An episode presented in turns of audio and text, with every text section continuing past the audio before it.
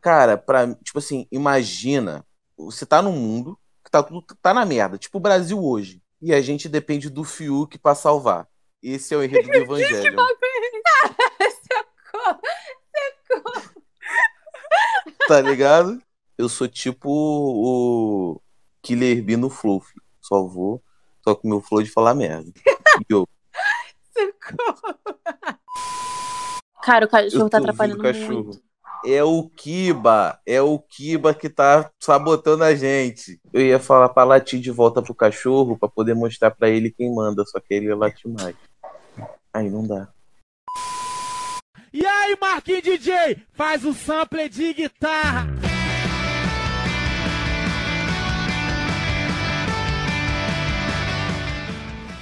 E aí, gente, sejam bem-vindos para o terceiro episódio do Ouve aí no Flashback. Eu sou a Mari. Yo!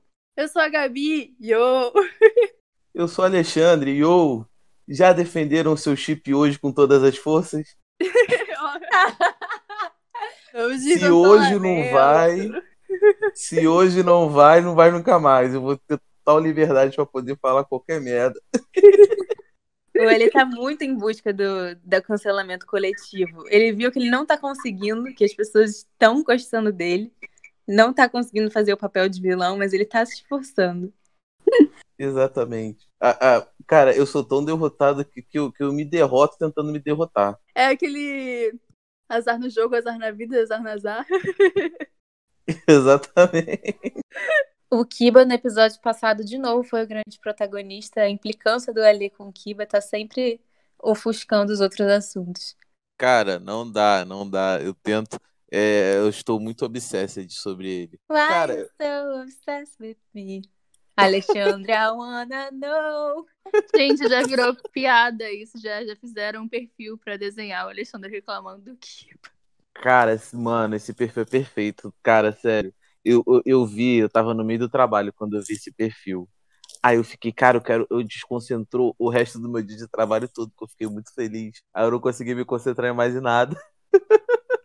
O A perfil primeira em coisa questão, que eu fiz quando saí do trabalho foi mandar um oi. E o perfil em questão que o Ale tá falando é o Poorly Drown ouve aí no flashback, que foi uma pessoa maravilhosa, sério, que eu quero muito ser amiga dela, que criou um perfil no Twitter pra fazer uns desenhos dos comentários que a gente faz aqui. E ela fez um desenho do Alexandre falando mal do Kiba, que ficou muito maravilhoso. Sigam a, sigam a arroba DrownNo. É a Poorly Drown no flashback. Perfeita, simplesmente. Incrível ela. Ou É ele, ela. né? Ela falou que- comigo depois no, no privado e ela falou obrigada.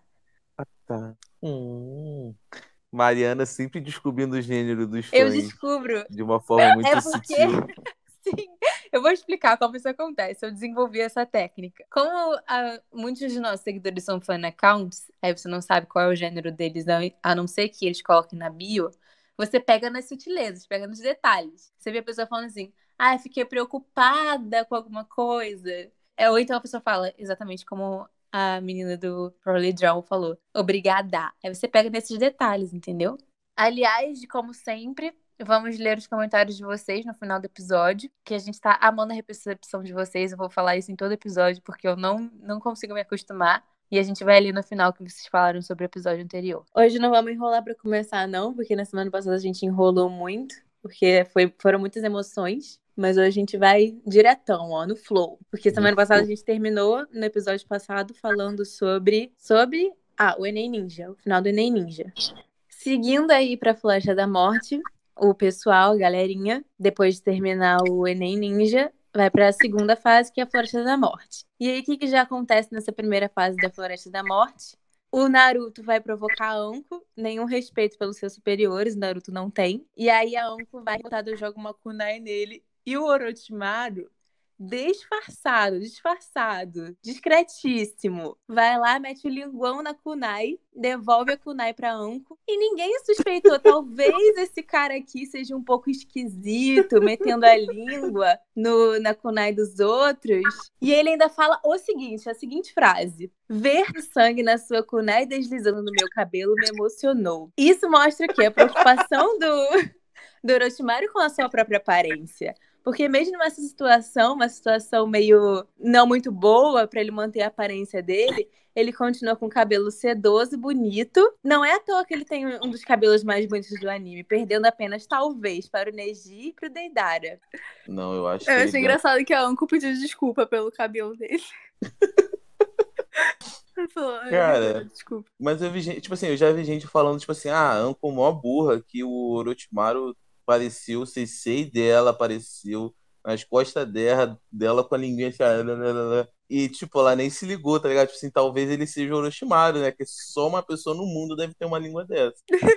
E um cabelo But- desse, né, gente? Ainda que ela não se ligasse que era o Orochimaru pela língua, como ela não percebeu aquele cabelo, é impossível não perceber um cabelo tão bonito quanto aquele. Não, mas Ai, tipo, gente. Esse jutsu, inclusive, apaga, apaga até o chakra da pessoa, eu acho. Se eu não me sim, engano. sim. Isso que eu ia falar, em defesa da, da Anko, porque não tinha o que fazer, cara. O cara tava encarnado em outro corpo. Não tinha como descobrir que era o cara. Mas, porra, aquela linguinha ali dava uma pistazinha. Gente, tinha como descobrir sim. Pelo amor de Deus. Quem é que tem uma Discordo. língua daquele tamanho? Fica... O... Você percebe que o Orochimaru ele não tem o mínimo de higiene, né? Porque ele mete a língua nele nos lugares e ele não tá preocupado se ele vai pegar um micróbio, uma bactéria, um coronavírus, não tá nem aí. O corpo não é dele, filho.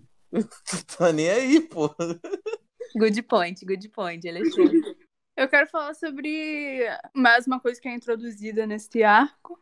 Na verdade, acho que foi introduzida no- na, no- na prova de exame Chunin, acho que a gente esqueceu de falar. Mas a Anko e o Ibiki, eles são o que eles chamam de Jonin especial, né? Que é mais ou menos a pessoa não tem as características todas, de todas as qualidades de um Jonin, só que por ela se especializar numa área, ela sobe de ranking. Então eles chamam de Jonin especial, que teoricamente está entre Chunin e Jonin. E o Ibiki e a Anko fazem parte dessa categoria. A Anko, porque ela foi discípula do Orochimaru, conhece alguns Kinjutsus. E o Ibiki, porque ele conhece muito a arte da tortura. Então eu queria falar isso aqui, mais uma coisa introduzida. E aí são explicadas as regras do, da Floresta da Morte, que é, eles precisam chegar até a torre com o pergaminho do céu e o pergaminho da terra, e os três membros têm que chegar lá, e eles têm até cinco dias pra fazer isso, e não pode abrir o pergaminho antes de chegar na torre, senão a pessoa vai ser desclassificada. Aí o Shikamaru vai e pergunta se ele pode desistir no meio da prova. Nossa, eu lembrei disso agora. Eu acho que o Shikamaru ele foi muito sagaz porque às vezes a a opção de desistir é melhor do que de você tentar. Por quê? Quando você desiste, é muito melhor do que você chegar tipo em quarto, quinto ou sexto lugar. Porque, porra, quem ganha mesmo é o primeiro. Pra que você vai se esforçar pra pegar o quarto, terceiro lugar? Você não tem chance de ganhar. Muito menos trabalhoso. Mas nesse caso você só precisava chegar lá, você não precisava chegar em primeiro, ou segundo ou terceiro lugar, era só chegar. Pô, mas é mó galera se matando pra, pra, pra isso. Pô, desnecessário. Pô, mó rolê chegar lá. Chegar lá, lá onde? Quão longe? Pensa, reflita. Entendi. E depois disso vem. As pessoas entram no, na Floresta da Morte. E o time 8 já começa fazendo uma armadilha para poder pegar o pergaminho do inimigo. E eles conseguem prender uma equipe de figurantes. E aí eu quero saber, Alexandre, como que você vai criticar o Kiba dessa vez? Porque desse, nesse momento, o Kiba e toda a equipe dele foram muito perspicazes. Tá, eles foram, foram perspicazes, mas bater em figurante é fácil. Porém, tem a vantagenzinha porque o Chino tá no time e pra mim o Chino é o mais overpower que tem no clássico. Então tem esse diferencialzinho aí. Aí equipe 7, time 7, vai começar a pensar nas suas estratégias. Aí o Naruto vai fazer xixi. Sempre importante esvaziar a bexiga no meio de uma prova. A gente sempre foi ensinado isso a vida toda. Aí um ninja da chuva pega ele, se disfarça e volta sem um arranhão que ele tinha sido arranhado no início da prova quando a Anko arranhou ele com a kunai. E o Sasuke, sempre atento aos detalhes, percebe que ele está sem um arranhão e luta com o cara que roubou a identidade do Naruto. E sempre é bom uma oportunidade pra bater no Naruto, né? No caso não era o Naruto, mas dava pra descontar a raiva dele. Exatamente. E aí, o Sasuke cria uma senha gigante para eles terem certeza de que não vão ser enganados por outro juízo de transformação. Senha essa que é quase um poema, praticamente um poema. O Sasuke é um menino romântico e incompreendido, sempre foi. Qual era o poema mesmo? Ah, isso já tá querendo demais de mim. Era um negócio de quando um ninja deve atacar. Quando a noite cai, a chuva desce, a chuva cai.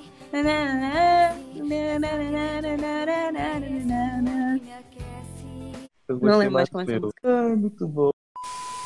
E aí Orochimaru chega, Orochimaru e companhia chegam explodindo o local em que eles estão, separa o time 7. E o Orochimaru também, usando o jutsu de transformação do Naruto, todo mundo se transforma no Naruto, fala a senha, e o Sasuke percebe que ele não é o Naruto. Por quê? O Naruto jamais gravaria uma senha daquele tamanho. E ele ainda fala assim: ele joga uma kunai em cima do, da transformação do Naruto e fala que ele se desviou de uma maneira que o Naruto não se desviaria. Isso é o quanto o Sasuke conhece bem os companheiros de equipe dele. Ele percebe até o movimento que o Naruto faria caso ele realmente fosse o Naruto. Eu queria dizer também que a senha não serviu só pro Naruto, serviu pra Sakura também, porque ele falou que só ia repetir uma vez e a Sakura consegue memorizar de primeiro. Ele também sabia disso. E Sim, também, ele tipo conhece assim, muito bem uh, os dois. E a gente falou isso no primeiro episódio, e aqui vem a prova novamente de que ele sabe muito bem quem são os companheiros de equipe dele. E vai, e vai além meu, meu questionamento aí. Você acha que ele realmente se reparou que não era o Naruto só pelo arranhão? Acho que eles estão com uma sincronia muito boa, tá ligado? Já nesse, na época do- desse exame, que, tipo, eles já se conhecem, tipo, absurdo. Tanto por, por notar também a forma de esquiva, né? Que, pô, Naruto se esquiva caindo. Se esquivaria caindo e assustado. Tipo,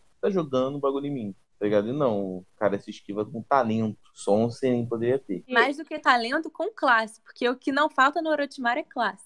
Inclusive, tem uma, essa, esse arranhado aí no, na cara do Naruto é uma coisa meio, meio perdida no personagem. Porque ele não se cura rápido graças a Kurama.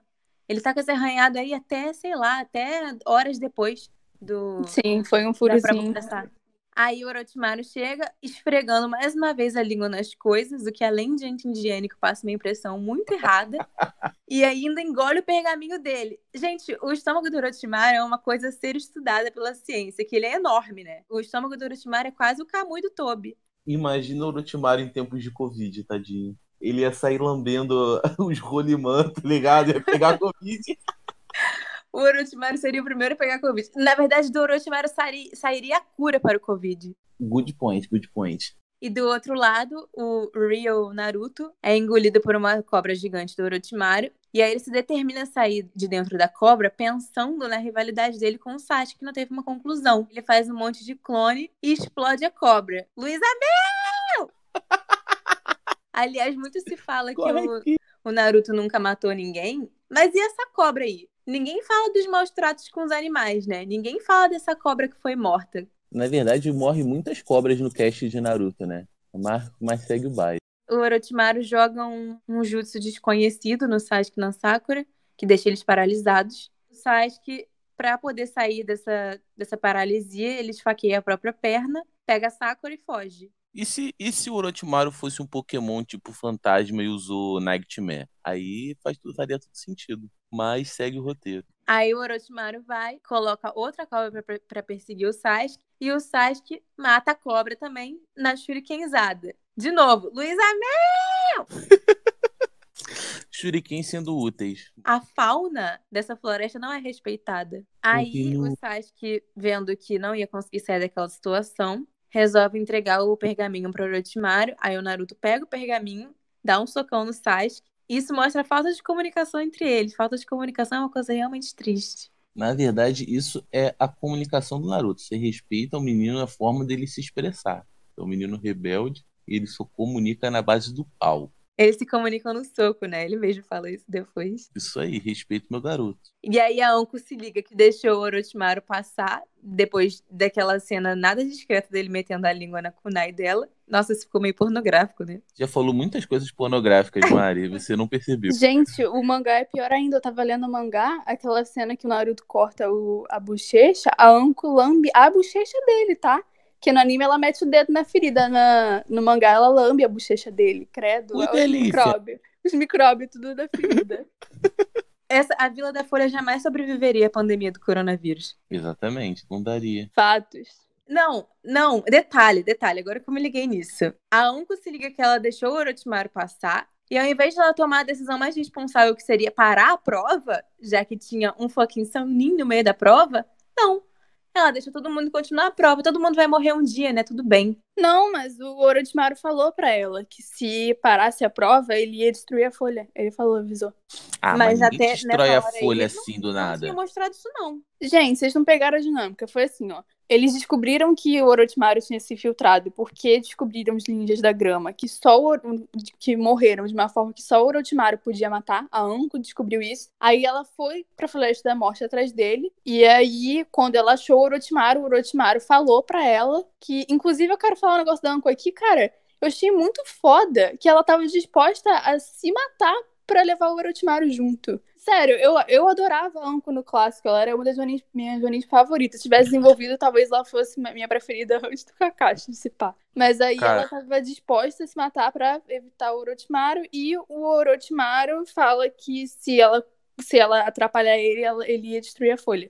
Porque não era a intenção dele nada contra a Folha. Ele só queria o Sasuke. Mas se acontecesse, enfim. Mas por que ela não pensou em parar a prova quando ela viu que tinha aquele monte de corpo no chão, que seria o Orochimaru? E ali ela não pensou, vou parar a prova. Porque até então, ela não tinha encontrado com o Orochimaru, o Orochimaru não tinha falado nada disso pra ela. Porque Eu chamava o Hiruzen. Porque ela queria ir atrás do Orochimaru matar ele primeiro. Se ela parasse a prova, o Orochimaru ia descobrir que ela sabia que ele tava lá, entendeu? Se ela agisse como nada tivesse acontecido, achar o Orochimaru e conseguir matar ele, tinha resolvido o problema sem nenhum escândalo. Sem escândalo. O erro foi achar que ela ia conseguir matar o cara. Mas, pô, eu achei que ela foi muito sagaz na, na questão da investigativa. Puta personagem foda. E o Kishimoto esqueceu que tem. É que é mulher, mulher sempre esquecida.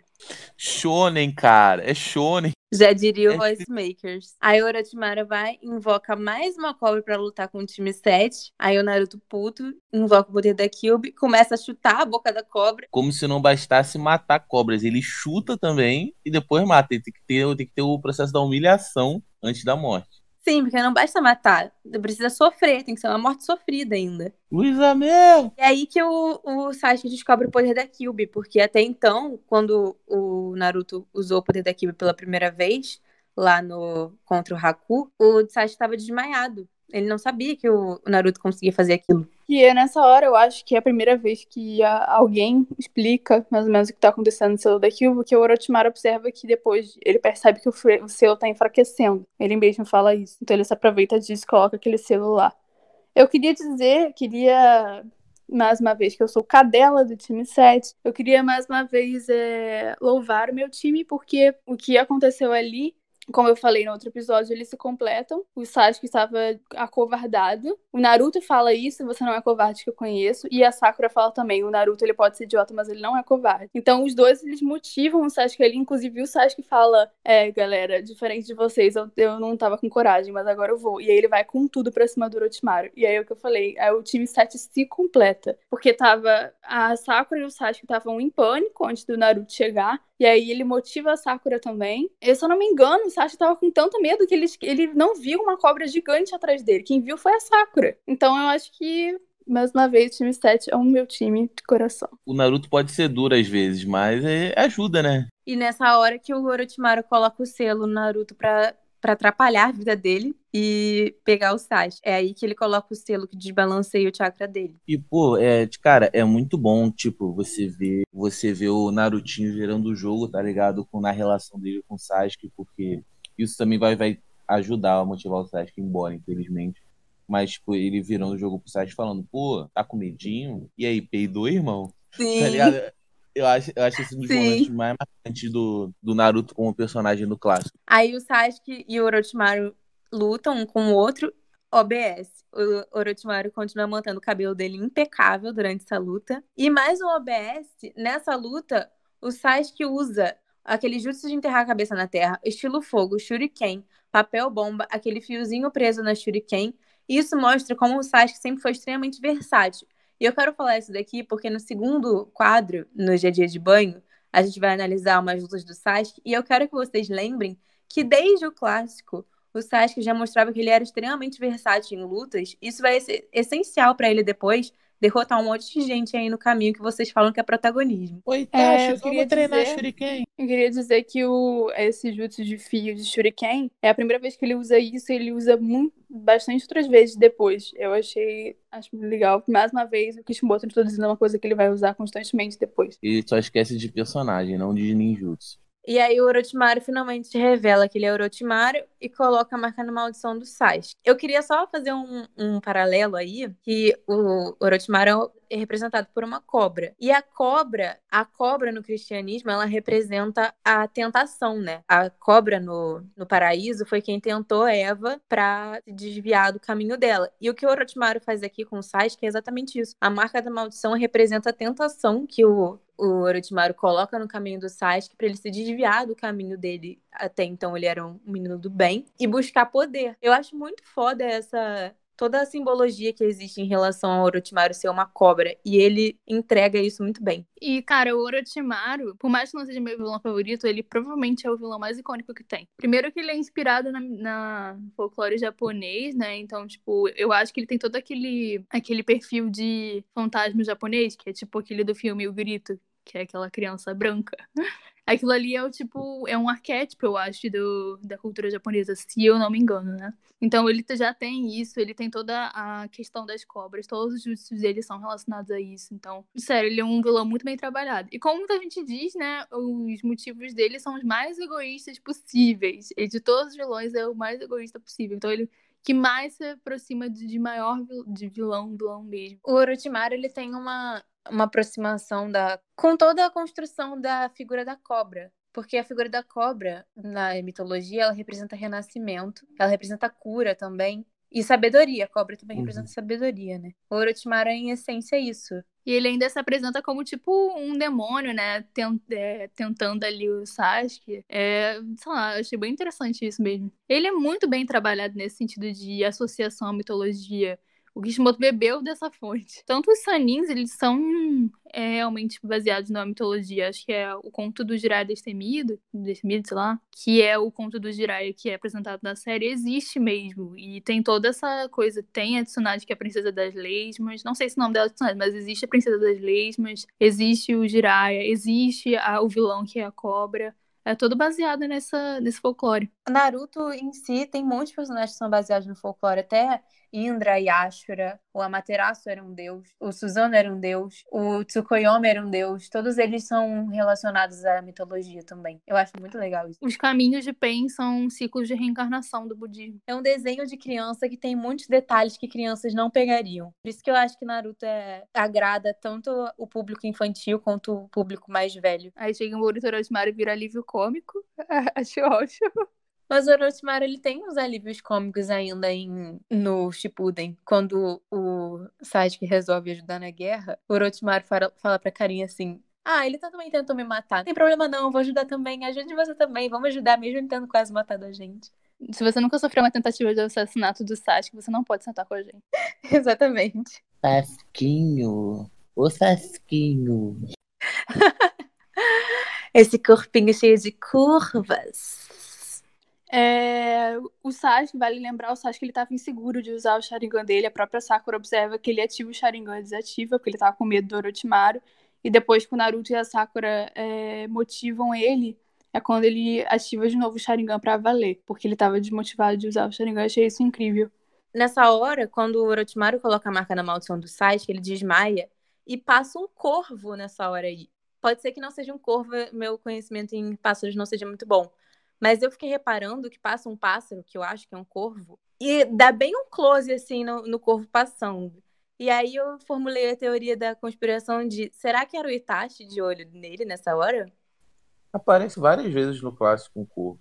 Mas era um corvo mesmo? Porque Gabi falou que não era corvo, era outro, outro pássaro. Cara, então, da primeira vez que eu, que eu reparei um corvo no anime, era um gavião do Hiruzi. Então, Mas, cara, esse, esse pássaro que aparece nessa hora é um pássaro muito preto para ser um gavião. Eu acho que é um corvo, sim. Eu acho também que o corvo combina com o ambiente, né, da Floresta da Morte. Mas... mas, cara, não pode ser à toa. Porque ele dá um close no corvo. Ele, a, a... Eles acompanham o corvo subindo até o céu. E foi numa hora muito propícia para aquele corvo aparecer. Bom, aí o Sasuke e o Naruto estão desmaiados e a Sakura que fica cuidando deles. Eu acho legal isso daí, porque já mostra que a Sakura tinha uma vocação para ser médica ninja, né? Sério? Eu acho. Certo, certo. Não, eu acho que não é vocação. Eu acho que tava. Não, é um pouco de vocação, sim. Mas já tava mostrando que ela seria o suporte da equipe, né? A prioridade dela seria o suporte da equipe. Que... Porque se ela tivesse já conhecesse ninjutsu médico, ela poderia fazer alguma coisa pelos dois. Então, é um dos gatilhos, sim, que ela recebe para poder procurar ser uma ninja médica. Inclusive, já adiantando um pouco, o Lee nessa luta também, ele machuca o, o ouvido, ele quase meio que estoura o tímpano, o Dozu faz isso nele. E se a Sakura fosse ninja médica, ela poderia curar também. Então acho que tudo é, é meio que um gatilho para ela perceber que ela poderia ser o suporte ali, entendeu? Na verdade, eu acho que a Floresta da Morte, o personagem que mais desenvolvido e trabalhado bem é a Sakura. Por mais que tenha momentos lá de brilho do Sasuke Naruto, eu acho que a Sakura é ela que mais se destaca na Floresta da Morte.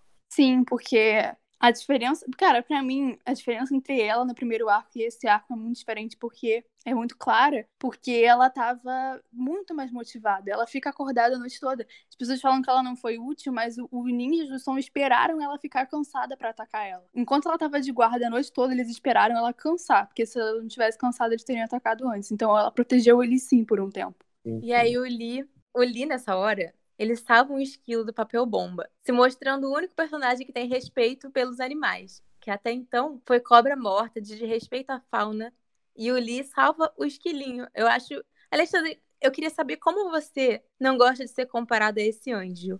Não, não, ele realmente foi um devaneio de minha parte. É o grande homem, grande. Na verdade, é o, é, deveria ser o protagonista da série. Menina se recuperou bem, se recuperou bem. Aproveitamento 100%. E é nessa hora que acontece o que a Gabi falou. A, a equipe do som fica de tocar esperando a Sakura se, se cansar para poder atacar o Sasuke. E a Sakura também ela faz duas armadilhas aí, que não dão certo, mas que pelo menos mostra que ela tentou. O importante é tentar. Gente, eu acho que a armadilha da Sakura, ela funcionaria com outros ninjas, porque o problema é que era uma, uma armadilha muito incompatível com os ninjas do som, né? Eles emitiram ondas sonoras que quebraram o tronco. Mas o, os caras descobriram das armadilhas por causa do esquilo. Então, cara, para mim a Sakura, ela tinha umas habilidades básicas muito fortes ali. O problema é que faltava força, estamina nela, era realmente fraca. Em sua essência, a palavra fraca ela tava ali, entendeu? Mas ela tinha inteligência, então ela se garantia na inteligência dela, senão ela teria morrido bem antes. E o Rock Lee, junto com seu amigo Esquilinho, vai ajudar a Sakura e ele usa a Lotus primária no Douzu. O Douzu que anda igual um Siri. E a gente vê as Lotus primária pela primeira vez. Grande, grande jutsu. A gente também vê pela primeira vez a questão das habilidades incompatíveis, né? Porque acho que as pessoas esquecem que não é porque A ganha B que B ganha C. Não é assim que funciona.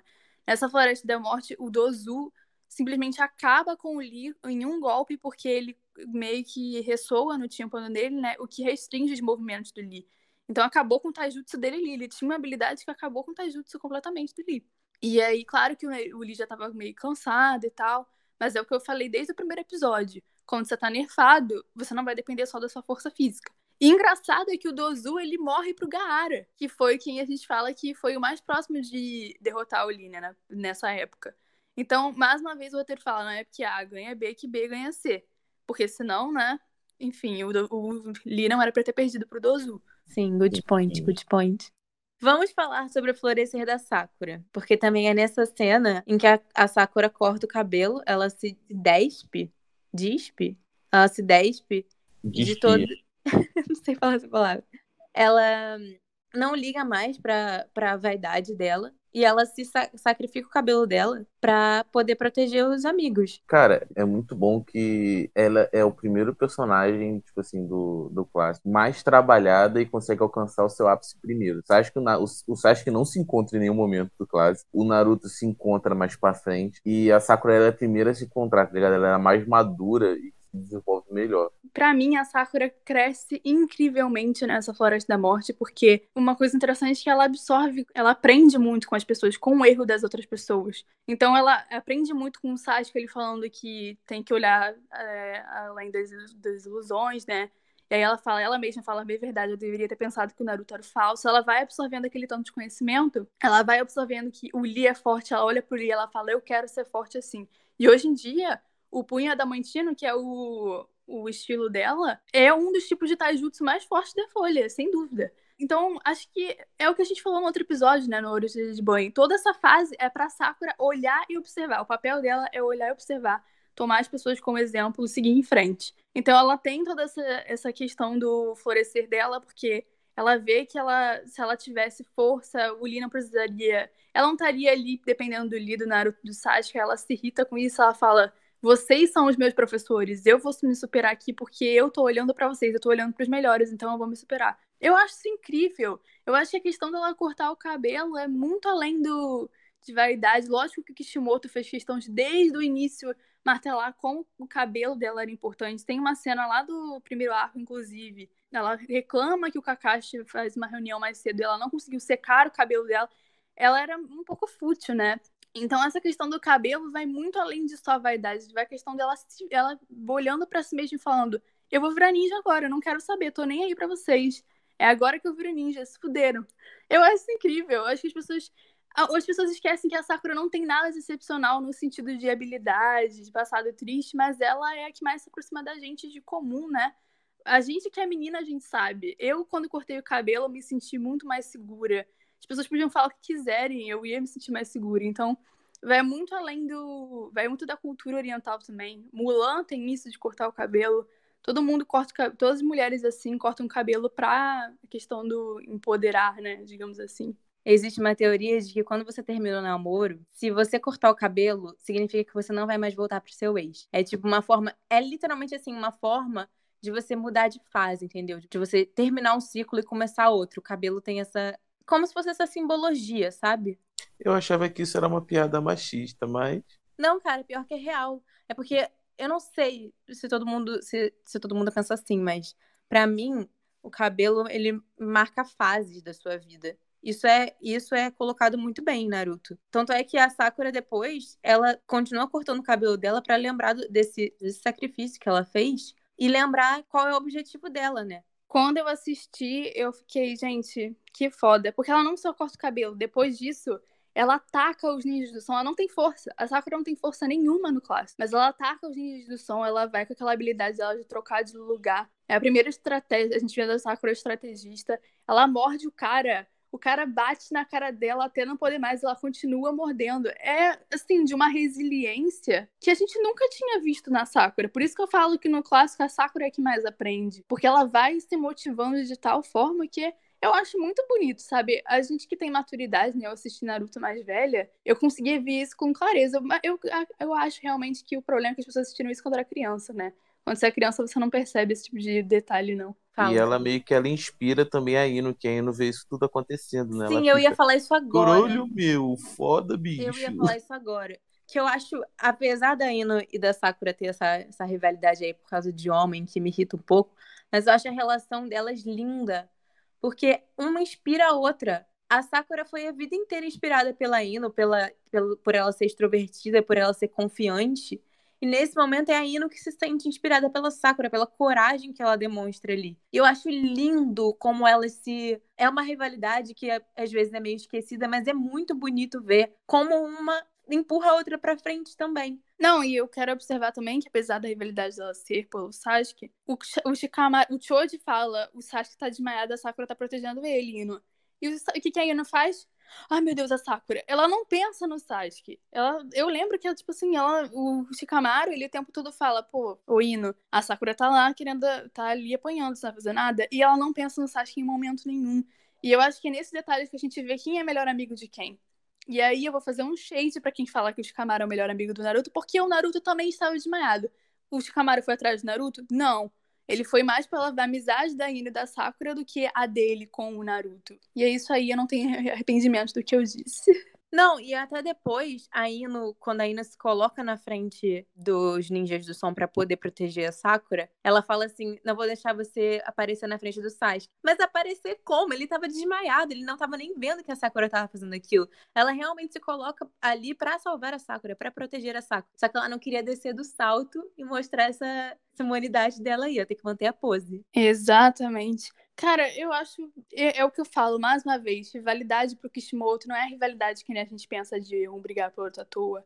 Rivalidade, quando o Kishimoto escreve, é para crescer. Se ele vai escrever uma rivalidade feminina, porque aquela rivalidade feminina você vai crescer com aquela rivalidade. Assim como as masculinas. Detalhe, detalhe, detalhe. A Ino se oferece pra consertar o cabelo da Sakura. Vocês têm noção disso? Ela fala: Nossa, seu cabelo tá tão bagunçado, só deixa eu ajudar. Ela pega uma kunai no meio da parede da morte e ajeita o corte do cabelo da Sakura. Eu amo a relação delas, meu. Elas são muito irmãzinhas. E é lindo, porque ela, quando ela era, elas eram crianças, ela cuidava do cabelo da Sakura também. Foi ela que falou pra ela parar de usar franja, pra ela não ligar para as pessoas fazendo bullying com a testa dela. e deu aquele lacinho para ela. Então a relação delas sempre foi construída nessa simbologia do cabelo, que representa a confiança. Aí não foi quem moldou a confiança da Sakura.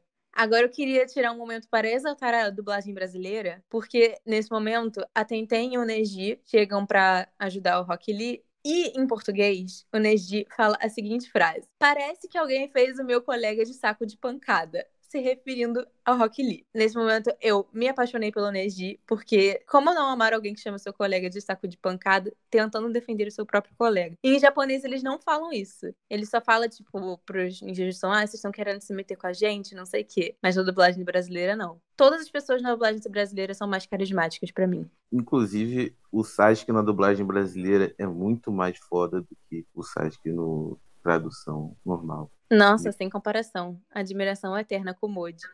Beijo com o Moji. Aí o Neji dá uma zoadinha no cabelo do Lee e fala que ele parece com uma tigela. Você ficou engatilhado nesse momento, Alexandre? Nossa, engatilhei total. Pô, na moral, é porque toda vez que alguém zoa e eu falo alguma coisa, eu, eu, eu levo pra mim, tá ligado? Eu sempre levei pra mim ficar tipo, não, faz parte do meu complexo do Rock Lee. Olha, você não pode me falar isso, não, porque a Paulinha, nossa, nossa amiga, seguidora e ouvinte, ela é fãzaça do Lee. E toda vez que você xinga o Lee, você perde um pouco do, do amor dela, tá? Não, não sei lidar, não sei lidar. Às vezes eu quero ódio, mas não sei lidar quando eu consigo. O Sasuke, nesse momento, também acorda 100% puto e pergunta pra Sakura quem tinha feito aquele estrago com ela. E aí, nesse momento, ele dita que ele é um vingador e que ele tem que conseguir poder, mesmo que isso leve ele pro caminho do mal. E é aí que começa toda a saga do, do Sasuke em busca de poder e em busca de ser um vingador. E ah, também, eu não sei se vocês também tiveram essa impressão, mas essa, pra mim, essa é a primeira vez que o Sasuke ele sente de fato vontade de matar e quase executa isso. Quem impede ele de fazer isso é a Sakura. A Sakura com o um abraço dela, calma aí. Na verdade, eles estavam com vontade, ele tava com vontade de matar desde o, da hora que ele chegou no Flores da Morte, né? Porque ele quase mata o, os ninjas lá que se fingiram de Naruto e a Sakura fica impressionada com isso, fala que isso, sabe? E ele fala, é, então, Sakura não dá, né? Eles estão querendo matar, a gente vai ter que matar de volta. Ele mesmo fala isso pra ela. E aí, depois disso, ele vai para matar o Orochimaru também. Obviamente, ele não conseguiria. Mas e... não foi de ódio. Percebe que tem uma diferença? Sim, exatamente. Ele, ele mata ódio. É, ele quer matar por. É...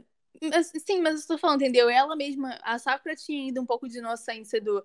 Não quero ver os meus colegas de equipe matando as outras pessoas. E aí ela, ela mesma não aceita muito bem aquilo. E aí quando ela vê ele com ódio, então aí que é o gatilho para ela impedir ele. Sim, para mim esse é o turning point total do, do Sasuke. Da Sakura também, porque tá mostra, tá... ela mostra que ela não aceita o Sasuke, esse nível de maldade dele. Ela acha isso horrível. É o que eu falo pra Mari, né? Existe uma diferença entre você ser grosso, frio, e a diferença entre você ser psicopata. E aí ela não gosta desse lado dele. ela não, não aceita esse lado dele. Eu acho isso muito importante pra figura da Sakura também. As pessoas só olham essa, essa cena pra olhar o Sasuke, mas eu gosto de olhar a parte da Sakura também. Isso também fala muito sobre a relação deles dois. Porque essa cena explica totalmente porque ele rejeita o amor da Sakura. Porque no momento em que a Sakura abraça ele, ele se acalma e a marca da maldição retrocede.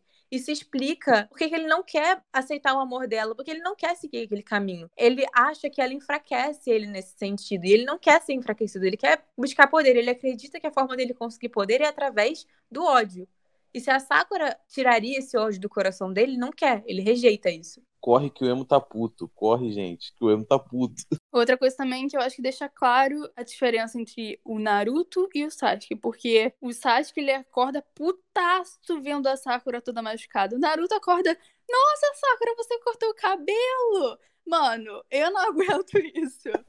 Não era o Naruto que gostava da Sakura, porra. Ele é apenas um bebê, tadinho. Ele não consegue reparar nesses detalhes. Sim, eu amo o Naruto, mas eu achei essa cena tão aleatória ele acordando. Você cortou, cortou o cabelo?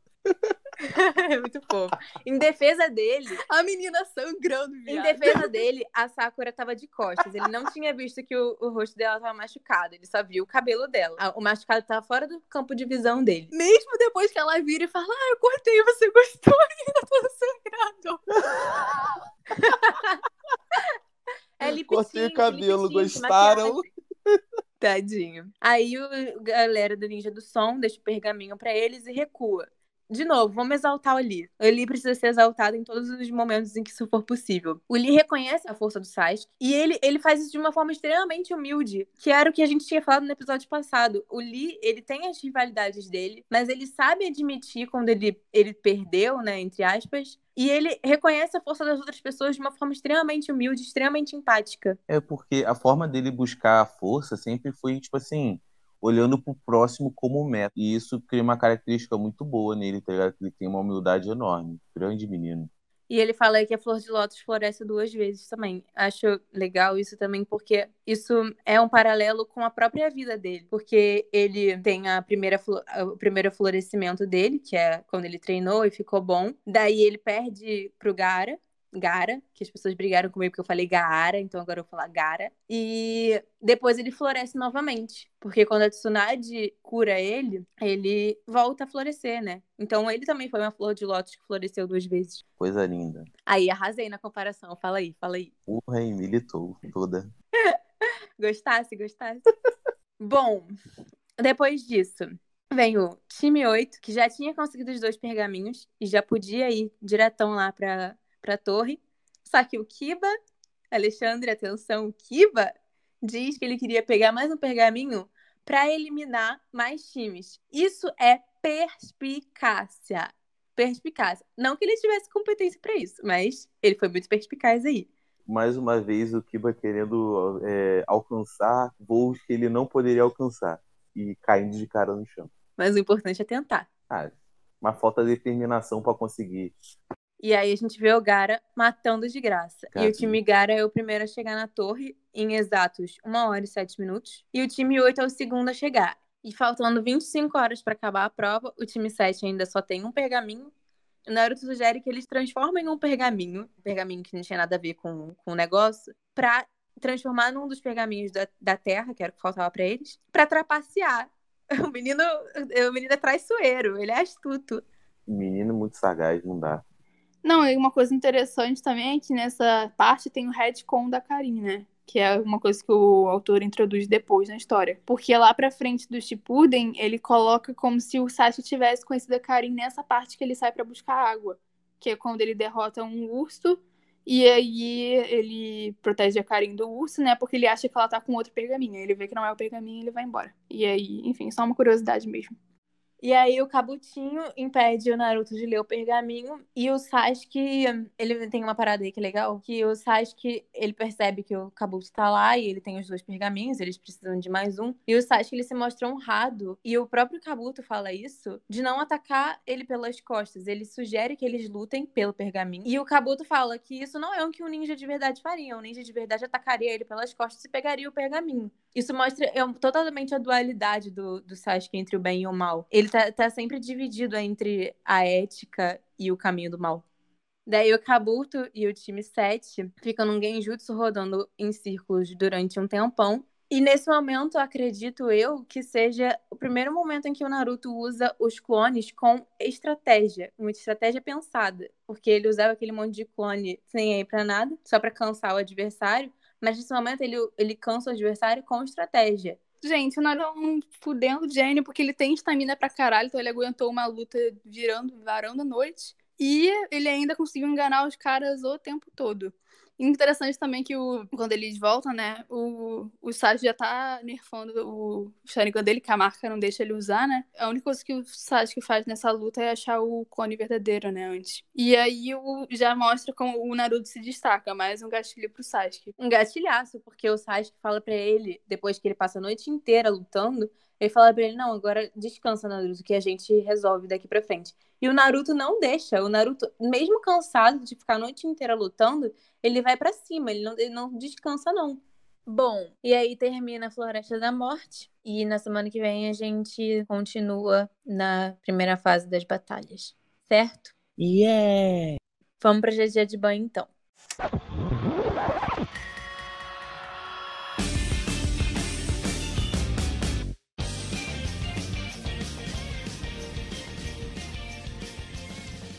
Hoje o tema é protagonismo em lutas, que foram vocês que pediram esse tema no Twitter também. Primeiro a gente vai explicar o que é protagonismo em lutas.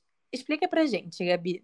Dentro do fandom, protagonismo em luta é o seguinte: você tem dois oponentes e um deles é mais forte que o outro. O mais fraco, que é normalmente eles chamam de protagonista, né? O autor inventa um motivo para ele ganhar a luta, se salvar de última hora, digamos assim. Pô, peguei aqui uma luta que eles não se tancavam e tirou do cu um poder do protagonista para ele se virar daquela luta. É basicamente isso. Antes de mais nada, eu gostaria de dizer que eu não concordo. Eu acho isso, esse termo protagonismo, um negócio muito chato, porque você não tá ofendendo o personagem, você tá ofendendo o autor. Você está falando que o autor não tem capacidade de escrever uma luta e a luta é mal escrita. Então, assim, aqui eu não vou. Querer deixar claro que aqui eu não vou defender personagem nenhum, eu vou defender a escrita das lutas. Sim, e tipo, é, eu discordo e concordo em algumas partes. Que, por exemplo, eu acho que no Naruto não tem protagonismo. Se quiser ver uma definição de protagonismo em Naruto, vê os filmes. Porque nos filmes tem todo o enredo e todo um clímax para poder é, o Naruto vencer de alguma forma realmente protagonista. Ele tira chakra, um Rasengan novo lá do cu e ganha a porra da luta. Isso nos filmes. Mas no anime eu acho que as lutas são muito bem trabalhadas e desenvolvidas. E, e ele explica muito bem porque o personagem ganhou determinada luta de determinada forma de acordo com uma estratégia que o personagem estava perguntando, estava pensando ou, ou alguma carta na manga que ele tinha, porque não dá também numa luta de, por mais que uma luta de shonen esteja muito bem explicada para as pessoas poderem estar acompanhando, que acontece muita coisa, é, não dá para explicar tudo que o personagem vai fazer, porque senão a luta fica tipo óbvia. É, mas protagonismo em lutas existe, não necessariamente uma ofensa para os autores, como o Gabi falou. Porque, por exemplo, todas as lutas do de Dragon Ball é tudo protagonismo, porque os caras tiram a transformação do cu para vencer a luta. E é sempre da mesma forma, repetitiva. Mas então, no opinião. caso, tô falando do fandom de Naruto mesmo, porque as pessoas falam que é Naruto do cu. E não, normalmente esses poderes são apresentados antes, as fraquezas são apresentadas antes as facilidades são apresentadas antes. Então, tipo assim, a não ser que ele apresente uma habilidade totalmente nova naquela luta e não use tanto depois, realmente é protagonismo. Mas outra coisa que eu acho também é as pessoas falam, ah, só não morreu por causa do protagonismo. Eu quero saber da onde tiraram que o Kishimoto mata personagem. Porque todos os personagens que ele mata são personagens que já estavam mortos, a gente já sabia que ia morrer. E os únicos que são raras exceções, como Neji e Jiraiya, são esses personagens que ele não teve pena de matar. E não é só protagonista. Ele mata. Ele, ele não mata secundário também. Tanto é que todo o resto, praticamente todo o resto dos homens de Konoha estão vivos até hoje. Então não tem como se dizer que é protagonismo. Eu acho que o Kishimoto ele usa muito bem a Death Flag nos personagens tirando o Neji, que o Neji não tinha Death Flag. O Neji foi do nada, o personagem morreu, mas era para dar uma gravidade, tinha todo um contexto do Obito ficar provando Naruto pro Neji morrer.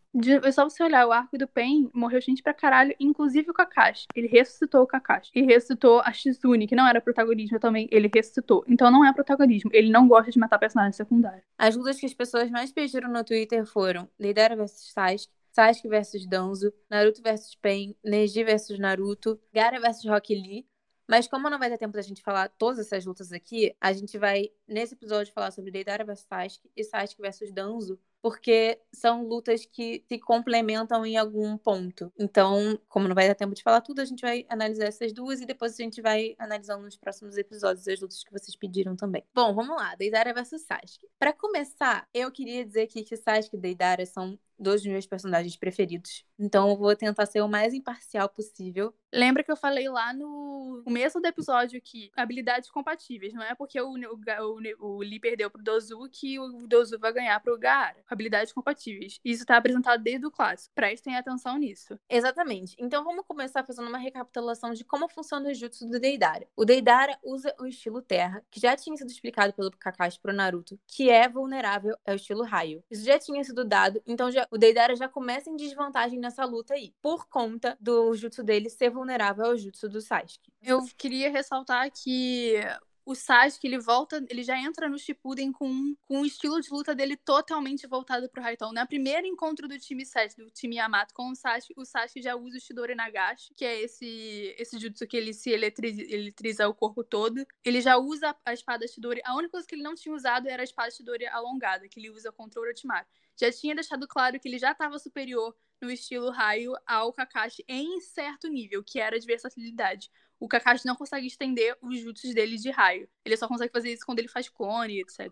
Exatamente. Isso é uma outra desvantagem pro Deidara, porque o Deidara só tinha um único jutsu. O Sasuke, como a gente já tinha falado no primeiro quadro, ele já era, já tinha um estilo de luta extremamente versátil. Isso já tinha sido apresentado lá no clássico. O Sasuke ter, tem um, um leque de possibilidades para atacar o Deidara muito maior do que o Deidara tem para atacar o Sasuke. Além disso, o Sasuke estava com a segunda marca da maldição, ou seja, o Sasuke poderia aumentar o poder dele em todos os jutsus que ele pudesse usar.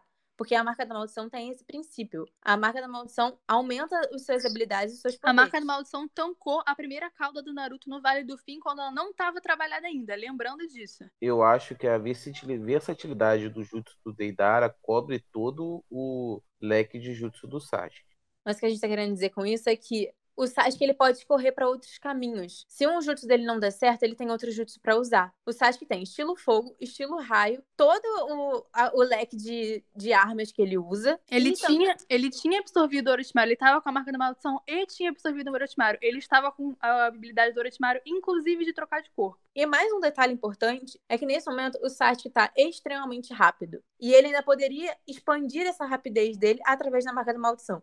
Lembrando que o Deidara e o Sasuke treinaram durante muitos anos para combater o mesmo oponente, que é o Itachi. Por conta disso, o Sasuke ele teve grande feitos de velocidade porque ele ia enfrentar o Itachi, né? O Itachi é um dos mais rápidos do anime. Tá no databook isso. Então ele sempre treinou muito velocidade. Por mais que o Deidara seja rápido, ele não é mais rápido que o Sasuke. Lembrando também que os outros oponentes do Deidara foram Gaara e Kakashi. Gaara só usa Doton, que é o mesmo dele, e segundo que o, Gaara teve que proteger a vila também, ele estava em desvantagem. E ele não morreu nessa luta também, lembrando, ele só perdeu o chakra, porque o, o Deidara tinha que levar ele vivo. E o Kakashi também já tinha lutado com o Deidara. Ele tem o estilo raio, mas ele não tem a extensão, todas as extensões, todo o arsenal que o, o, o, o Sasuke tem. O Kakashi, ele lutou a, a longa distância com o Deidara. Então ele não podia estender como o Sasuke fez. Então não valia isso. O, a luta contra o Kakashi, se fosse no chão, não fosse aérea, teria sido completamente diferente. Teria sido outra luta. Uma das grandes vantagens do Deidara é voar. E o Sasuke também tem essa possibilidade. Ele tem a, a marca da maldição permite que ele voe. Então o Sasuke já acaba com a vantagem que o Deidara tem sobre o ar aí também. Outra coisa, Deidara usa mais chakra que Sasuke na luta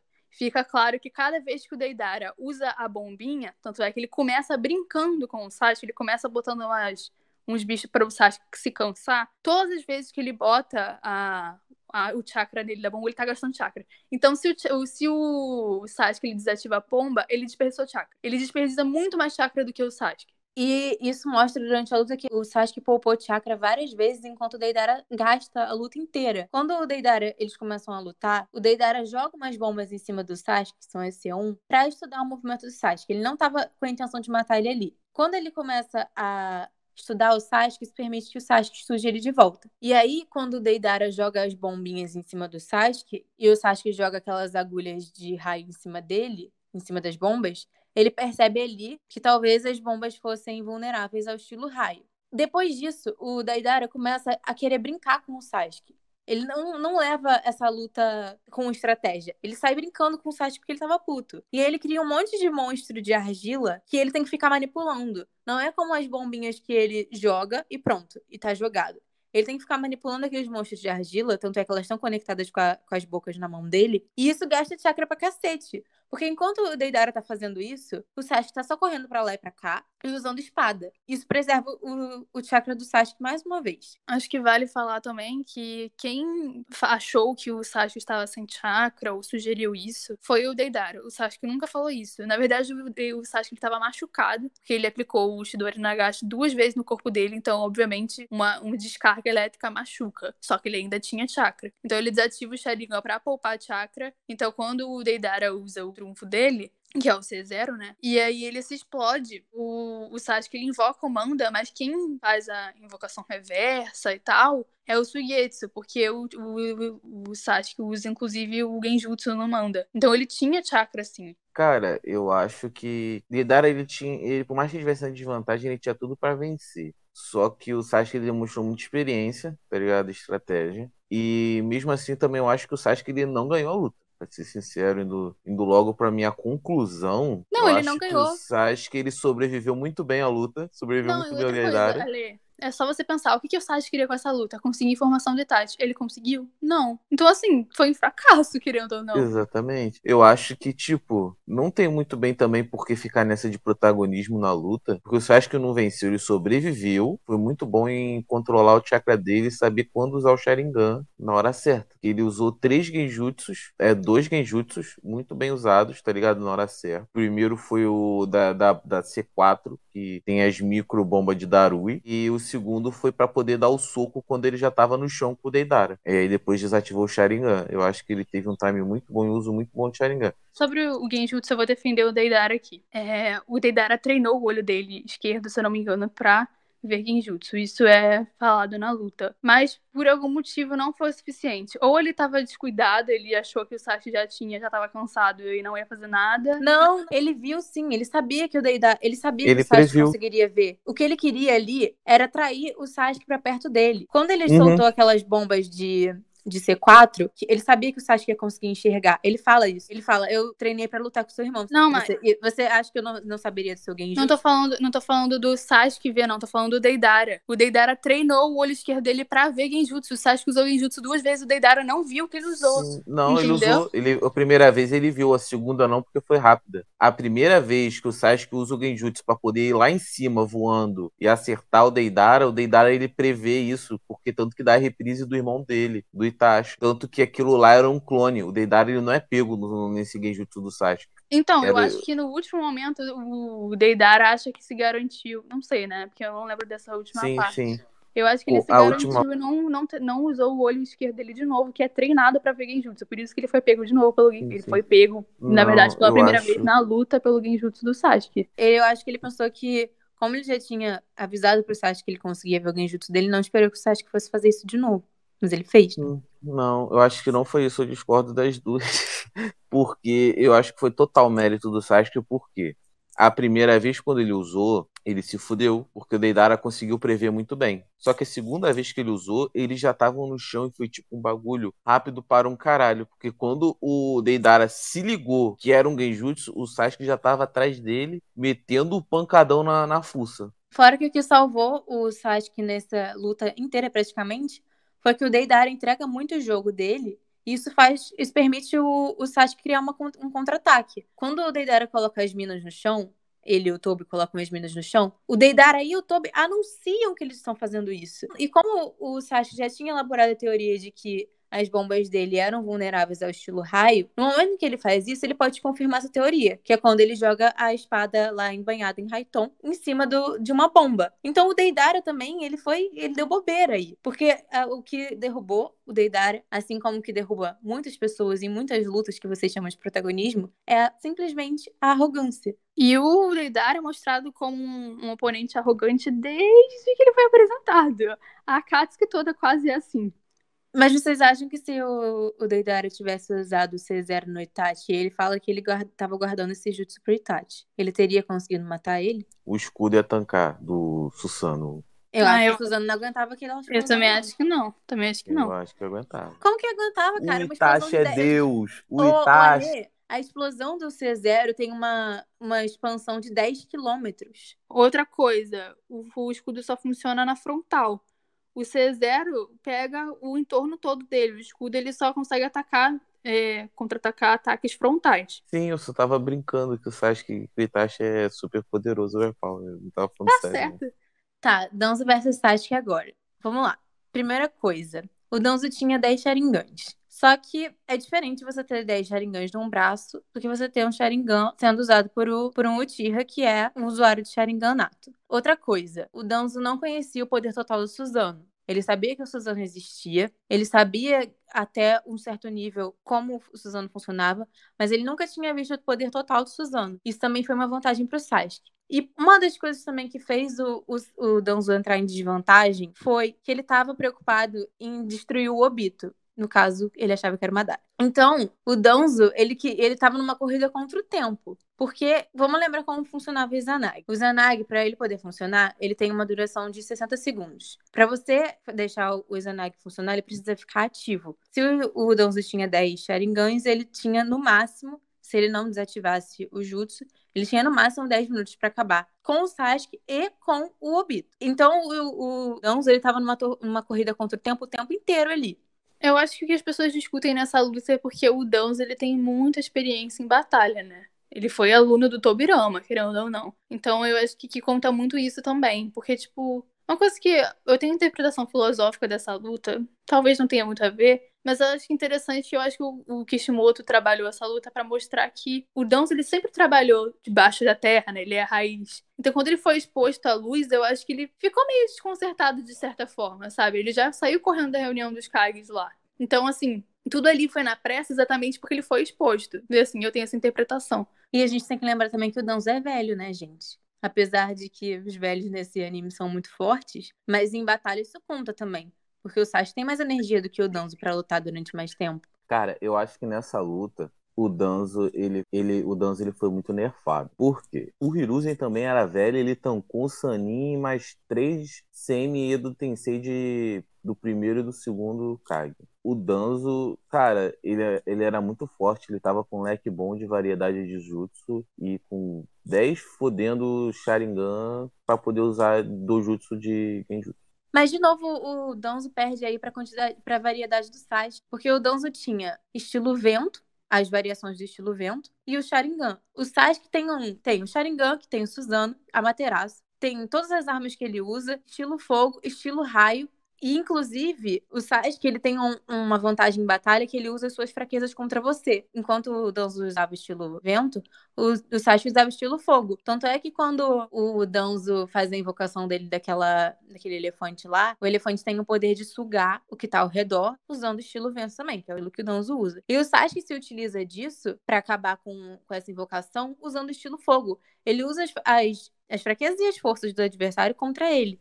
O Sasuke, cara, eu acho que o Sasuke, ele foi muito bufado. Mais que ele tenha, tinha todo um leque e tal. Mas, porra, ele tinha acabado de levar a surra de um monte de, de Kage na invasão de maluco a dele. A Karin curou ele, o garoto. É, a Karin mesmo ficou assim, curando ele. Mesmo assim, ela curou ele, ela não, não, não bufou o chakra dele de volta pro zero, não, filho. Assim, ele não, não deixou o chakra dele 100%, não. Ela só curou ele, o corpo, o físico, não então, o chakra. eu acho que a questão dessa... Aí sim, eu acho que ele forçou um pouco o roteiro do chakra do Sasuke dessa luta. Porque Exatamente. é o seguinte, outra coisa também que eu acho, o, o Sasuke, ele, ele na verdade, ele tirou uma coisa do Sasuke, né, o Kishimoto. Porque no final da luta ele tava cego já, já tava ficando cego. O Itachi demorou anos para ficar cego, o Sasuke ficou cego em dias. Isso aí o Kishimoto realmente tirou do Sasuke, ele não realmente não tirou esse, essa, esse critério que ele usou. Mas, cara, ele, assim, o Danzo simplesmente rachou o Suzano do Sasuke. Mesmo que ele não conhecesse o, o Suzano, o futon dele era um dos mais fortes do anime. Cara, eu vou falar um negócio aqui. Uma coisa que eu achei forçação de barra em relação ao Sasuke. Eu falei pra Mariana isso também. Ele tirou um falcão do nada. Da onde ele arranjou aquele falcão, pelo amor de Jesus Cristo? Ah, gente, eu não conformo com aquele falcão. Não explicou até hoje de onde saiu aquele falcão, entendeu? Mas o, o Falcão não fez uma diferença tão grande assim pra ele ganhar a luta. Não, não dá pra dizer que só porque tem o Falcão ali que essa luta é protagonismo. Mariana, o Falcão arrancou o braço do Danzo. E daí, o Danzo tem, tem Izanagi. Ele pode ressuscitar quantas vezes ele quiser enquanto ele tiver com o Izanagi ativo. Sim, mas quando o Sasuke tava segurando o Danzo, o Falcão foi lá e arrancou. Deu uma vantagem pro Sasuke também. Mas essa vantagem não foi decisiva para ele ganhar a luta, né? Foi um conjunto de fatores. Não, eu acho que assim, o Sasuke. O problema é que botou o Sasuke ali como uma habilidade aérea. Habilidade aérea em Naruto é uma vantagem incrível, entendeu? Primeiro que ele pode Sim. manter a distância. Segundo que o, o Falcão, a vocação dele não é só aérea, ele também ajuda ele em batalha. Ajudou, né? Querendo ou não. Eu acho que, tipo, eu acho que realmente a luta foi muito desbalanceada pro lado do Sasuke. Em vários fatores. O Sasuke ele tava muito, muito bufado em tudo. O Falcão tava no opening, então não foi tirou do cu. Ele tava na abertura, tava na abertura é cano.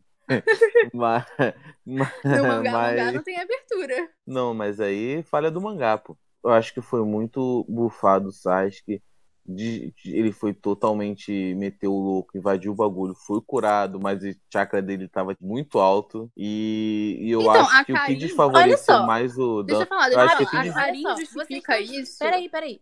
A invocação já tinha sido apresentada. Não é como se ele tivesse inventado um jutsu novo. Ele só apresentou uma invocação nova, mas não, o jutsu não é novo. Sim, Mari, sim. mas a invocação que ele tinha era do Orochimaru. O Orochimaru não invoca Falcão. Mas deixa eu falar um negócio. O chakra do Sasuke tem uma justificativa no roteiro, sim. Por quê? Porque eles dizem que... Ele, primeiro que ele tem o chakra de Indra e, de acordo com a Karin, o chakra do Sasuke estava no nível da segunda marca da maldição ou mais. Grosso nesse nível. Então, quanto mais ódio ele fica, mais poderoso ele fica. E isso é uma coisa que os Uchihas têm. Então, assim, querendo ou não, tem uma justificativa do, do chakra estar tão denso. Agora, a reposição de chakra, assim, não sei se isso é uma justificativa plaus- plausível, talvez. O que eu tô querendo dizer é, uma coisa é você curar física, outra coisa é você reabastecer chakra. Mas, cara, eu, Mas eu tenho que falar aqui, tem que falar, tem que ser pontuado uma coisa aqui, tem que ser pontuado uma coisa aqui, que foi uma sacanagem juntar três pessoas pra bater em idoso. Tem que ser falado isso. Inclusive, o Obito fala que se o Sasuke fracassasse, ele ia interferir. Não vamos subestimar o Obito. O Obito tem o Kamui, pelo amor de Deus. O Danzo, ele tava ali mirando num cara, tancando o outro, ainda tinha a menina curando. Eu não tô aqui pra defender idoso, não. Mas tem que ser falado isso aí. Não, a Karin tava curando e ela ainda deu uma escola do Zanagi, né? A Karin falou que o... ela soprou a questão do Zanagi pro Sasuke. Não lembro se ele chega a usar essa Mas ele já informação, sabia. Quando a Karin descobre o Izanagi, o Sasuke já tinha percebido isso há muito tempo. O Sasuke tinha percebido isso porque o, o Danzo ficava olhando pro braço toda hora. Bom, eu não lembro disso pra falar com propriedade, mas assim, é o que o Alexandre falou. Era um trade contra Doom, né? Eu acho que, assim, a questão mesmo é. Não vou discutir as habilidades do Sasuke, do sentido de, tipo assim, ele saber com, é, é, lidar com a Shuriken do Danzo, o Danzo se desesperar. Eu acho que tem tudo essa explicação. Mas, assim, é o que eu falo. O, o estilo vento do Danzo é um dos mais fortes do anime, querendo ou não. Não tem, não tem discussão isso. Eu, eu acho que essa luta não se enquadra no protagonismo, porque eram, justo, vou voltando a repetir, eram rinha de três pessoas contra o idoso. O, o, o Danzo, ele tava tancando o Sasuke, o Sasuke, ele tinha, por mais que ele tivesse nerfado, depois daquela luta lá, ele tá, mesmo curado, ele tava, ele tava um pouco nerfado. Ele, ele tinha que lutar contra o Sasuke e ainda ter em mente que ele ia ter que enfrentar uma hora o Obito. E ainda Exatamente, tinha a cara. Karin curando. Isso então, fez toda cara, a diferença. não tem protagonismo porque, pô, o Danzo, ele tava em total desvantagem. Por mais que ele tivesse um card bom, se fosse no um contra um, o Sasuke não levava. Tem que falar isso aqui. Tem que falar isso Não, aqui. e outra coisa, se o Danzo não Pode quisesse chegar, se o Danzo não quisesse chegar no Obito, ele podia usar o olho do Shisui também, porque tipo assim, o Sharingan não usa só pra Izanagi, ele usa pra você ver, prever os ataques do inimigo. E o Danzo não usou isso pra isso. Por quê? Porque ele queria usar o olho do Shisui pra atacar o Obito. Então ele guardou isso no arsenal também, vale lembrar. Eu também acho que se o Danzo não tivesse com a intenção de matar o Obito ali, ele não teria perdido pro Sasuke, ele só teria metido o pé. Porque o que atrapalhou o Danzo ali também foi exatamente isso. Ele tava guardando, ele tava querendo acabar com o Sasuke rápido. Porque, detalhe, pra começar que o Danzo ele nem queria lutar com o Sasuke. Ele tava indo atrás do Obito. E aí o Obito tira ele de lá do Kamui e bota ele no caminho dele e fala aí, lutem entre vocês, se virem. O, o Obito colocou o Sasuke no meio do caminho do Danzo. Então, tipo, o Sasuke nada mais foi do que uma pedra no caminho do, do Danzo pra matar o Obito. E aí ele tinha que correr contra o tempo pra ele conseguir matar o Obito ali, porque senão ele não teria outra chance tão, tão fácil quanto aquela de matar o Obito na cabeça dele. Então o Danzo perdeu pro próprio tempo. O Danzo ele estava disposto a se sacrificar, isso ficou claro. Eu acho também que o Danzo, ele tava menosprezando o Sasuke. Porque o Genjutsu, ele fala que o Genjutsu do Sasuke é bem mais fraco que o do Itachi. E aí o Obito fala, é, mas foi esse Genjutsu que você caiu. Sim, mais uma E- vez, mais uma vez o, o Sasuke usa as deficiências do adversário contra ele. Porque quando, quando o Danzo subestima o Genjutsu do Sasuke, ele percebe que o Danzo não vai mais, mais acreditar que ele tá fazendo Genjutsu. Então ele usa, tipo, um Genjutsuzinho ali no, num dos, dos Sharingans do Danzo, usando a vantagem do menosprezo que ele usou contra o Sasuke a favor dele. E vale a pena ressaltar a ironia do Obito colocando pedra no caminho das pessoas, né? Só botar esse ponto aqui. É verdade. Fora que o, o Danzo, ele também queria exibir os Sharingans. Ele usou estilo vento também, mas ele queria lutar com os olhos, ele fala isso. Ele fala, vamos lutar com os nossos olhos. Então ele queria exibir pro Sasuke que ele tinha aquele monte de Sharingan. Ele, ele, inclusive, ele fica provocando o Sasuke a luta inteira falando do Itachi. Ele queria deixar o Sasuke puto. Isso também foi ruim pra ele, se mostrou uma desvantagem pra ele depois. Porque, como foi dito um milhão de vezes, os Uchiha, quando eles ficam putos, eles ficam mais poderosos. Quando eles estão com ódio, eles ficam mais poderosos. Tanto é que quando o Danzo joga aquele jutsu de paralisia no Sasuke, ele consegue se desvencilhar daquele jutsu com o ódio que tinha dentro do coração dele. Ele liberou o Suzano ali, porque ele tava muito puto, e ele conseguiu se desvencilhar do, do jutsu de paralisia do Danzo. Então, ele deu as armas pro, pro Sasuke ficar mais forte. Hã? Eu queria exaltar mais o Danzo. Vai lá então. Vai defender aqui eu esse não velho lembro. coroca aí. Eu não lembro, eu lembro só dos feitos dele, que é um Futon que simplesmente suga tudo que tá em volta. Um Futon que destruiu o Suzano. Um Futon que tem ataque expandido, tal qual só o Shuriken Kaioshin do, do Hiruzen. Ele também tem um ataque mais ou menos assim. Então, assim, gente, o Danzo é um dos melhores usuários do Futon do anime. O Danzo não sabia que o Suzano era re- resistia a esses ataques dele também. Isso é uma desvantagem pra ele. O fato do Danzo não saber até, até qual é o limite do poder do Suzano foi uma grande desvantagem pra ele. Ele tava carecendo de informação ali. Tá, ok, passo pano assim. Ainda acho que o Falcão foi protagonismo, mas tudo bem. Tá, o Falcão tudo bem. Pode até ser que o Falcão tenha sido tirado do cu. Mas o Falcão não foi determinante. Pra mim, o que foi determinante pra essa luta era a corrida contra o tempo. Porque o Danzo ele não tinha nem tempo pra pensar. O Sasuke forçou o Danzo a ficar com o Izanagi ligado o tempo todo. Inclusive, mais uma vez, o Sasuke ganhou mais uma vez por estratégia. Porque se o Danzo tivesse tempo pra pensar, ele tivesse como ter des- desativado o Izanagi em algum momento, tivesse tempo pra elaborar uma estratégia, ele poderia ter ganho. Mas o Sasuke obrigou o tempo inteiro o Danzo a ficar com, com o Izanagi ligado, gastando chakra pra caramba e impedindo ele de formular a estratégia. Que foi, o que, que foi o que beneficiou o Sasuke na luta contra o Deidara. Os ataques do Deidara são um pouco mais lentos, né? Ele tem o tempo dele preparar a bomba, jogar a bomba em cima dele. Isso dá tempo pra pessoa pensar. Nesse caso, não. O Danzo, ele é usuário do Mokuton, gente. O Mokuton dele estava pior do que o Yamato. Eu nunca vi um usuário de Mokuton tão ruim assim. Ele simplesmente, tipo assim, ia lá caralho aquelas madeiras todas. Até o Obito usava Mokuton melhor do que ele. Porque era muito a lá caralho. Então, assim, mesmo que ele tinha as células do Hashirama, ele controlava muito mal. Não à toa, o Izanagi, mesmo reforçado com células do Hashirama, ainda é um curto período de tempo. O Danzo não era bom simplesmente em usar as células do Hashirama. Gente, o Danzo é velho. Isso é uma desvantagem, querendo ou não. Ah, eu discordo. Mas é, cara, o, o- É como o Alessandro falou, né? Ele é meio nerfado. Não é seja nerfado porque a gente nunca tinha visto ele usando o Mokuton antes. Então, assim, não é bem um nerf, mas o, o que, o fato é que o Kishimoto escreveu o Danzo como um péssimo usuário de Mokuton. Senão o site tava fudido. Não, não vamos aqui desmerecer idoso. Tá proibido aqui no podcast desmerecer idoso. Em defesa Então, aí o o Hiruzen é também, né? brabo. Ah, Não, não, vou é, defender, exatamente. Não, vou defender o Hiruzen aqui também. vou de- Hoje eu, eu já me perdi no personagem um pouco. O ele tá perdido entre personagens, choque de cultura. Exatamente. Não, mas pô, não- idoso aqui não vai ser desvalorizado. Vamos valorizar o idoso aqui no nosso podcast. Obrigado. Não, mas eu não tô desvalorizando o idoso, não. O idoso. Você acabou Ele de tem- falar que ele era idoso e ele Calma, perdeu porque calma. ele era idoso, Mariana. explicar, Não, estamos explicar. em crise. Estamos em crise. Calma, calma, deixa eu me explicar. O idoso, ele tem uma vantagem e uma desvantagem. A vantagem é experiência, obviamente. Ele tem muito mais experiência do que o Sasuke. Porém, ele se cansa mais fácil.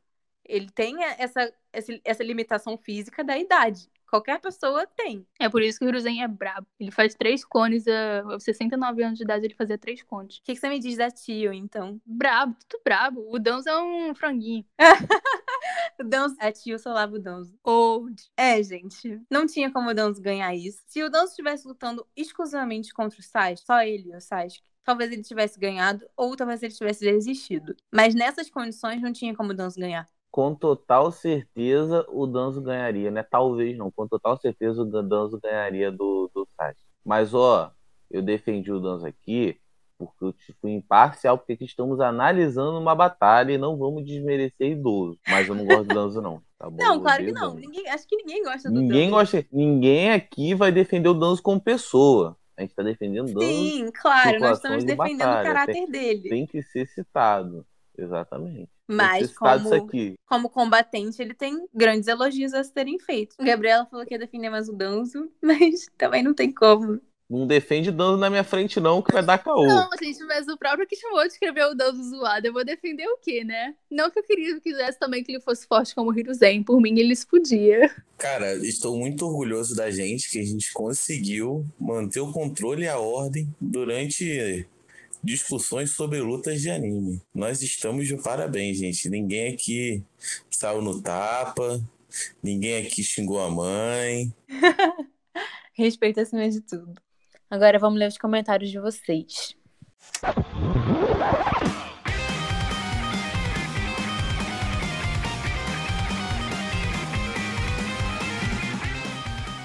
Agora vamos ler os comentários de vocês da última edição. Primeiro eu vou começar esse quadro mandando beijo para as pessoas que se sentiram esquecidas no último episódio. Vou mandar beijo para esse povo para eles poderem lembrar que eles são amados por nós. Para Olivia, arroba Renata Ryuga, underline 07, que pediu um salve. Tá aqui o salve. Eu queria mandar um beijo da Xuxa, né? Que a Xuxa no programa dela fazia isso. Beijo, criança, beijo, mãe. Então, o beijo da Xuxa pro Vini, que é o Estelo número um do Obito do Twitter. Mentira, ele é o, é o segundo, porque o Obito do é o primeiro. Ele é o segundo stand do Obito do site. É o arroba Eu- ViniXSZ.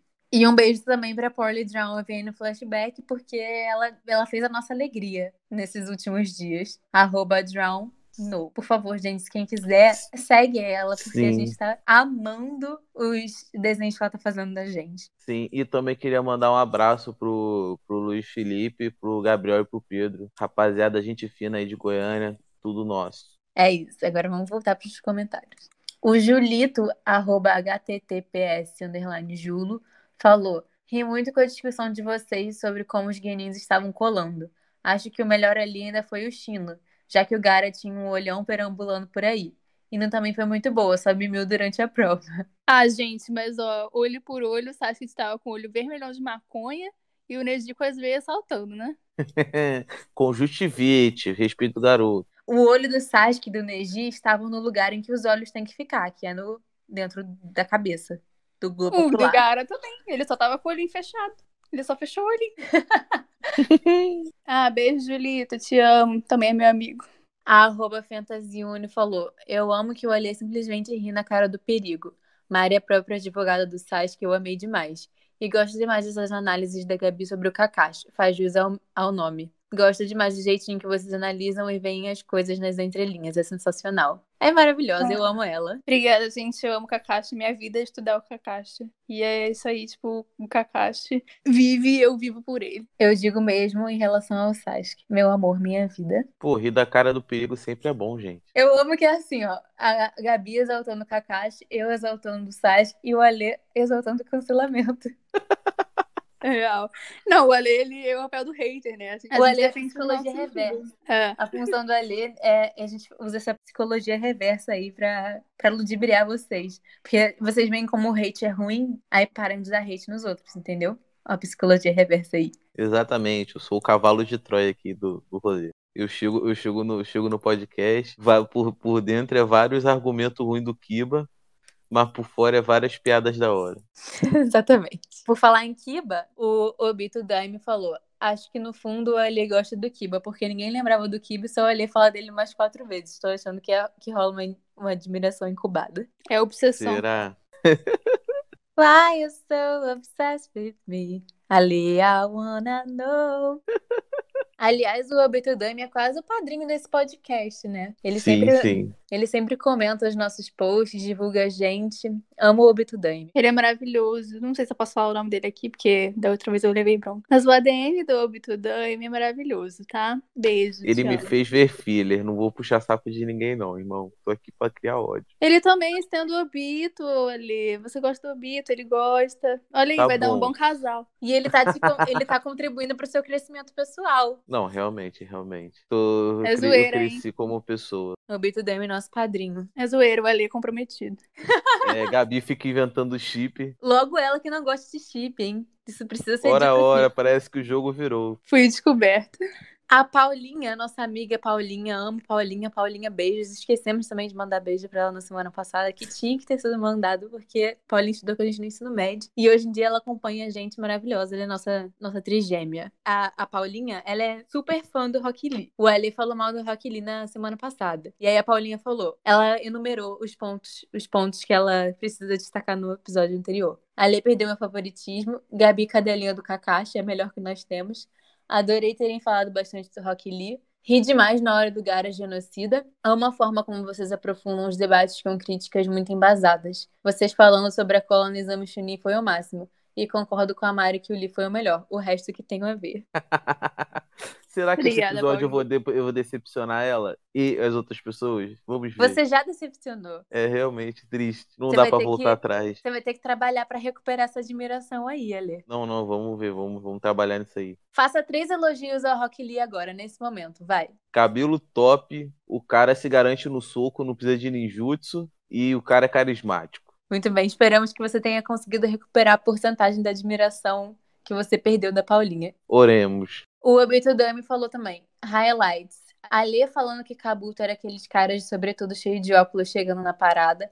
Mari falando Gaara. Eu já me consertei, tá? Eu levei essa bronca e já me consertei nesse episódio. Espero que vocês valorizem a minha melhora. Gabi falando que Gai é melhor sem ser que o Kakashi e o ninja completo. A Lei elogiando a Tenten no exame Chunin, é minha religião. Gabi, advogada do time 7. Pô, não, tem, tem, tem, tem, tem, que, tem, que, tem que valorizar tem, tem, cara. Puta, Eu puta sou menina trabalhada, esforçada, dedicada, empoderada. Porra, e se garante no soco. Eu, eu, gente, eu sou muito advogada do time 7. Amo o time 7. Podem falar o que quiser, vou continuar amando. E é isso aí.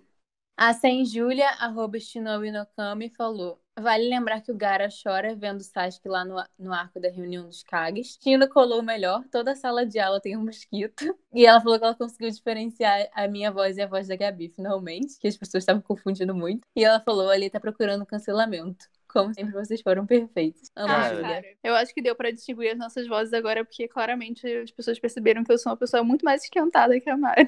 As pessoas disseram que eu sou a, a alegre e a Gabi é a emputecida. Eu sou o Naruto. Você é o Naruto, eu sou o Sasuke. É isso, exatamente. Eu sou o Naruto, Gabi é o Sasuke. É, cara, tem que ser falado que o Shino é o melhor personagem do clássico e o mais forte. Argumentos, argumentos, nossa senhora, virão, virão nos próximos episódios, aguardem. O Ali tá guardando o momento perfeito pra ele poder argumentar sobre por que o Chino, o Chino solaria o Madara. Basicamente isso que ele quer dizer. Todo mundo, o Shino Solaria, todo mundo. Cara, cinco minutinhos de argumento comigo aqui, eu, eu, eu, boto o Shino lá em cima no tier list do Naruto. Gente, eu também. No próximo episódio eu vou ajudar a ler completamente, porque eu compacto muito com essa visão. Tamo junto, Gabi. Nós, nós vamos é, Shino Supremacy. Se eu fosse vocês, não perdi o próximo episódio, não. Quero saber qual vai ser a argumentação. Como que vai ser esse debate aí?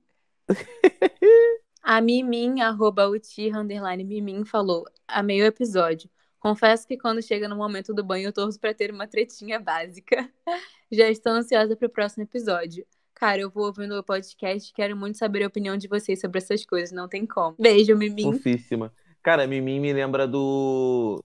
É o apelido da, da mina do Digimon, cara. Ele tra traz boas recordações. Sou o Stan Zero de Digimon. Aliás, ela queria que tivesse treta e quase que teve treta nesse episódio. A gente teve que manter a compostura. A gente Não quase saiu saiu no tapa tapa. aqui.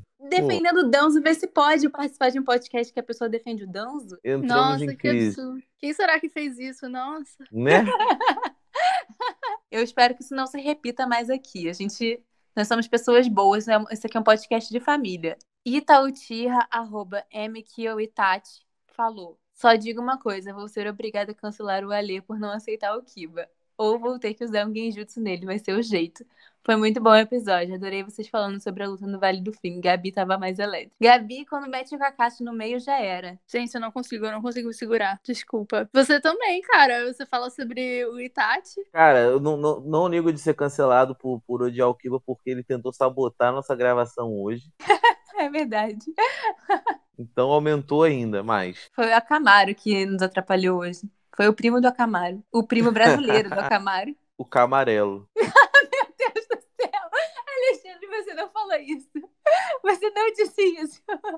O, o Caramelo. Ai, meu Deus, muito bom. O Miguelzinho, arroba Rio Miguel, falou: terminei de ouvir agora, ficou excelente mais uma vez. Estou amando acompanhar vocês, ansioso pelo próximo episódio. E nossa, eu também achei que o Kabuto era bonzinho. Inclusive, tô assistindo com a minha mãe e ela também achou. Kabuto botou até nós no Genjutsu. Eu disse! Eu disse que o Kabuto tinha um genjutsu poderosíssimo de fazer a gente acreditar que ele é do bem. E a Ele tem passado triste, você para. Todo mundo tem passado triste. É, é um anime. Você já viu no flashback dos caras? Meu passado Você é já muito ouviu triste. no flashback do. Ih, ah, tem, gostei do link. Nagato, arroba Nagato falou. De novo, é meu episódio. Vou sair em defesa da Mari aqui, porque também caiu no genjutsu do Kabuto, porque eu julgo as pessoas pelo rosto delas também. Adorei o episódio e gostei mais ainda que eu recebi o app de presente. Parabéns atrasado! ê! Feliz aniversário atrasado, muitas felicidades. Que sua determinação seja maior do que a do Kiba. Que você não faça o mundo experimentar a dor. E que você não caia nos genjutsus das pessoas que você acha que são boas, mas na verdade só querem te levar pro Orochimaru fazer experimentos. Manda, Se vocês manda, quiserem manda. fazer algum comentário, deixa lá no nosso Twitter que a gente lê tudo e responde tudo na medida do possível. Esperamos que tenhamos respondido todo mundo. E se quiser, se alguém quiser patrocinar nós, manda um e-mail aí por fale com o podcast flashback@gmail.com, galera. Tamo junto. Vai, Gabi, dá seu recado final. É, busque conhecimento, paz. Meu Deus do céu. Chamou todo mundo de burro. Parabéns, Gabi. Busquem conhecimento como Orochimaru também buscou. Viu? Fiz o link, fiz o link. Nossa. É um meme antigo do ET Bilu. Tô doida já. Beijo, gente. E sigam a gente nas nossas redes sociais, arroba podflashback no Twitter, Instagram, Facebook. E nas nossas redes privadas, arroba marimmp underline. Ale.magnoa. Arroba Cacá Sentei no Twitter, arroba cacásentei.jpg no Instagram. Eu sei que eu não tô postando no Instagram, galera, eu tô um pouco ocupada, mas eu juro que eu vou voltar a postar lá. E Mari, a gente posso- também vai postar várias coisas no Instagram. A gente tá com um projeto aí pro Instagram, a gente vai postar joguinhos pra vocês, sobre postar templates. Sigam a gente no Instagram que vai ter conteúdo diferenciado lá. É isso então, gente. Beijo. Até semana que vem. Nós, família. Beijo.